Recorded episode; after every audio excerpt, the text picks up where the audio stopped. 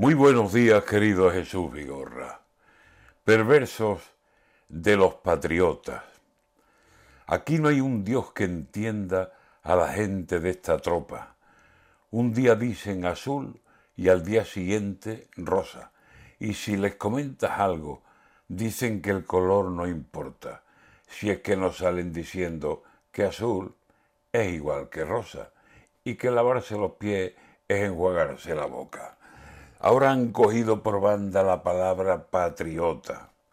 Lo ha dicho Salvador Illa, aprovechando la cosa de la bajada fiscal que Andalucía pregona.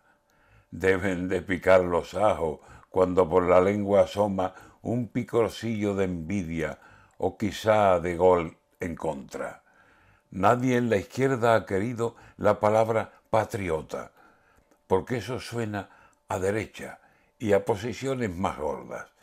Nadie habla de la patria, a la patria nadie honra en la voz de tanto progre como la palabra toma. Y ahora ella sale y dice que el PP se empeña ahora en dividir territorios, que no es medida patriótica. Una rebaja fiscal y la patria se destroza, pues que hagan todos lo mismo y la patria será toda una gloria donde haya menos impuestos. La gloria. De eso nadie dice nada. Salen con voz patriótica a denunciar al PP. ¿Ahora la patria te importa?